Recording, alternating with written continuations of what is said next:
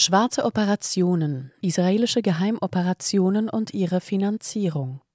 Ein Buch eines ehemaligen israelischen Geheimdienstmitarbeiters hat bereits 1992 die geheime Finanzierung palästinensischer Terroristen durch Israel belegt. Ähnlichkeiten mit aktuellen Vorgängen dürften nicht zufällig sein. Sie hören einen Podcast von Transition News. Der folgende Beitrag wurde am 17. Oktober 2023 von Thilo Gräser veröffentlicht.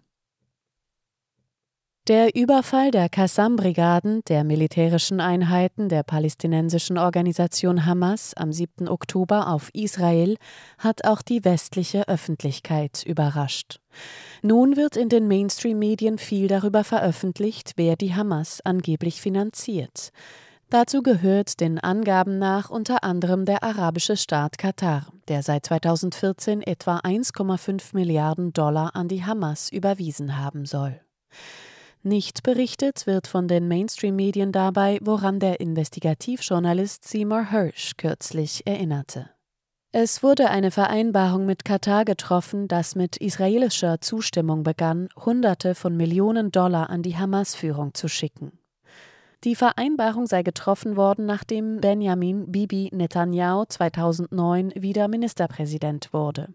Hirsch zitierte seinen israelischen Informanten.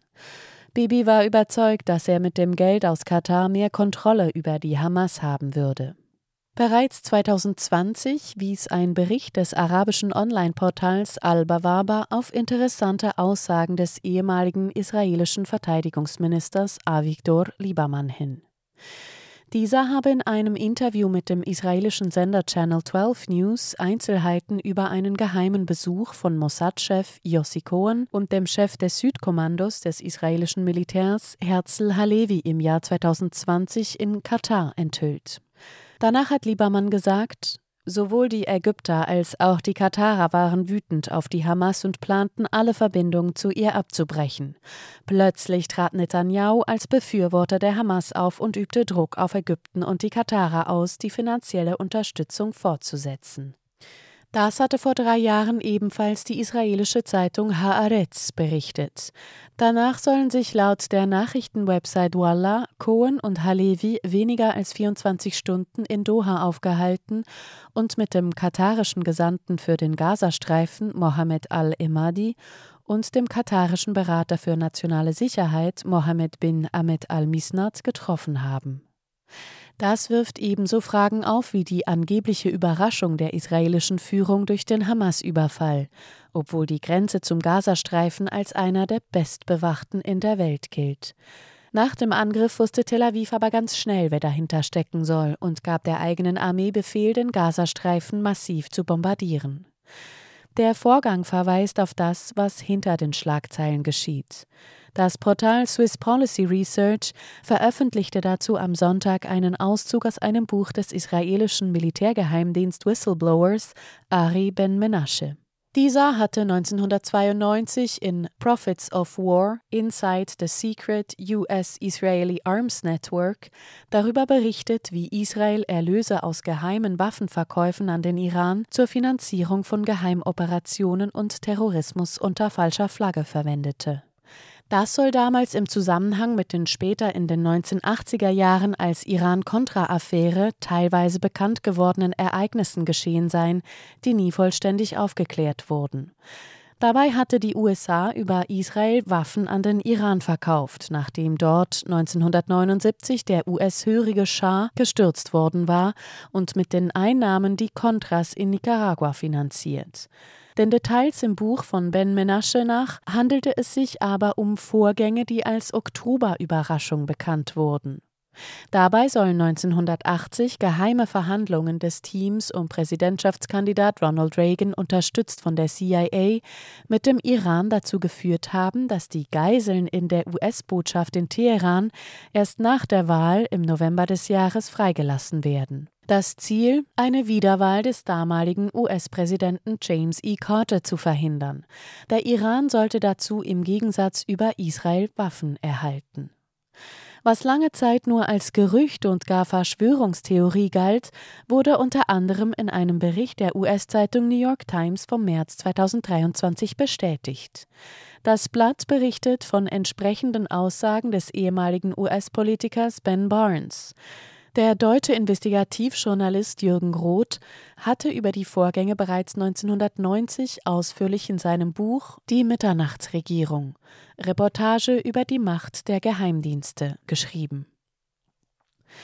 Der ehemalige Mitarbeiter des israelischen Militärgeheimdienstes Ben Menashe beschreibt in seinem Buch von 1992, wie Israel an dem Deal mit dem Iran beteiligt war.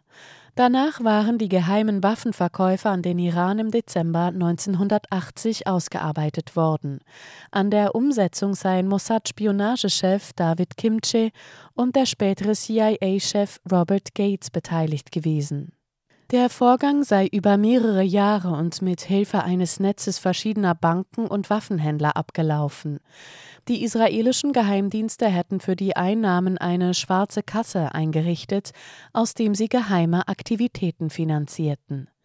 Wir verkauften den Iranern zwar Waffen mit einem Aufschlag von 50 bis 400 Prozent auf den Abwerkpreis, aber die tatsächlichen Kosten für Beschaffung und Lieferung waren ebenfalls hoch. Es gab ein riesiges Netz von Waffenhändlern, die bezahlt werden mussten, Geld, das an die an den Smokescreen-Geschäften beteiligten Personen übergeben werden musste, Bestechungsgelder für Politiker und Beamte, Spenden für Wahlkampfzwecke in der ganzen Welt und andere Ausgaben. Die Spenden kosteten manchmal mehr als die Waffen selbst. Laut Ben Menasche wurden mit den Milliardeneinnahmen aus dem Waffenhandel in Israel unter anderem die Aktivitäten der regierenden Likud-Partei finanziert. Auch die geheimen schwarzen Operationen des Mossad in aller Welt seien damit bezahlt worden. Dazu gehörte die Finanzierung von israelisch kontrollierten palästinensischen Terroristen, die im Namen der palästinensischen Revolution Verbrechen begingen, die aber in Wirklichkeit meist unwissentlich Teil der israelischen Propagandamaschine waren. Ausführlich beschreibt er das am Beispiel der verdeckten Operationen, bei denen ein ehemaliger hochrangiger jordanischer Offizier, Mohammed Radi Abdullah, benutzt wurde. Dieser habe Verbindungen zum palästinensischen Terroristen Abu Nidal geknüpft und diesem Waffen verkauft. Später sei Radi vom israelischen Spionagechef Rafi Aitan eingesetzt worden. Aitan habe eine Antiterrorgruppe geleitet, deren Aufgabe es war, mit unkonventionellen Methoden, Ben Menashe nennt sie abscheulich, zu zeigen, dass die Palästinenser eine tödliche, mörderische Bande sind. Dazu seien schwarze Propagandaoperationen durchgeführt worden. Der ehemalige Geheimdienstmitarbeiter nennt als Beispiel den Anschlag auf das Kreuzfahrtschiff Achille Lauro 1985, den ein palästinensisches Kommando unter Abu Abbas ausführte. Abbas war Gründer und Führer der palästinensischen Befreiungsfront PLF. Dabei wurde Leon Klinghofer, ein querschnittsgelähmter US-Amerikaner, getötet und über Bord geworfen. Für Israel sei es die beste Art der antipalästinensischen Propaganda gewesen, so Ben Menasche dazu. Er erinnert an ein anderes Beispiel, bei dem es 1986 mit einem vereitelten Bombenanschlag auf ein Flugzeug der israelischen Luftfahrtgesellschaft El Al auf dem Flug von London nach Israel darum ging, Syrien zu diskreditieren. Auch dabei sei über Radi Geld geflossen, um nach dem verhinderten Anschlag den syrischen Geheimdienst dafür verantwortlich machen zu können.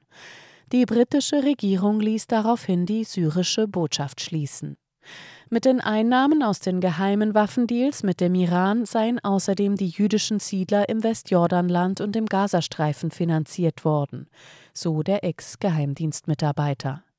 Dutzende von Millionen Dollar wurden im Westjordanland und im Gazastreifen eingesetzt, um den Grundstein für neue jüdische Siedlungen zu legen und den Arabern das Land abzukaufen.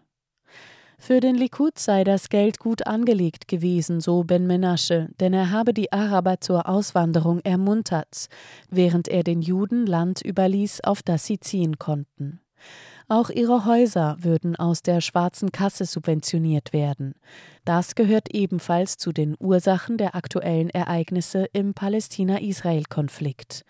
und der damals nützliche Iran wird heute als der große Feind Israels dargestellt und mit Krieg bedroht. Sie hörten einen Podcast von Transition News. Mein Name ist Isabel Barth. Ich wünsche Ihnen einen schönen Tag und sage bis zum nächsten Mal. Dieser Podcast konnte nur entstehen, weil zahlreiche Leserinnen und Leser Transition News regelmäßig durch Spenden unterstützen. Wenn auch Sie uns unterstützen wollen, klicken Sie den entsprechenden Button auf unserer Webseite an. Vielen Dank und merci vielmal.